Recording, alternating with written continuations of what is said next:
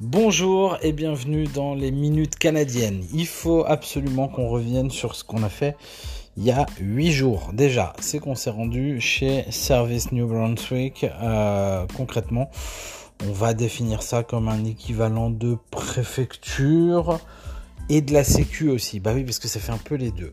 Euh, pour tout vous dire, euh, on est allé échanger nos permis de conduire. Nous n'avons plus de permis français.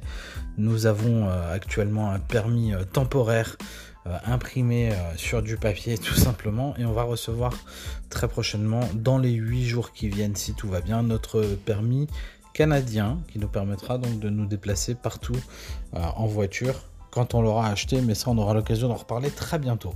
on a également fait nos inscriptions pour la Sécu, en fait, l'équivalent de la Sécu c'est le Medicare, hein, je crois que c'est comme ça que ça s'appelle.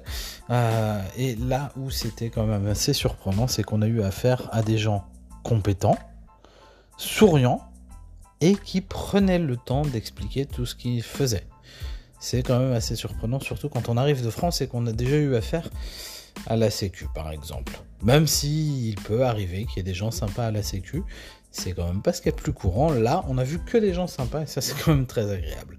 On aura l'occasion de revenir bientôt là-dessus. On détaillera un petit peu tout ça prochainement dans les minutes canadiennes.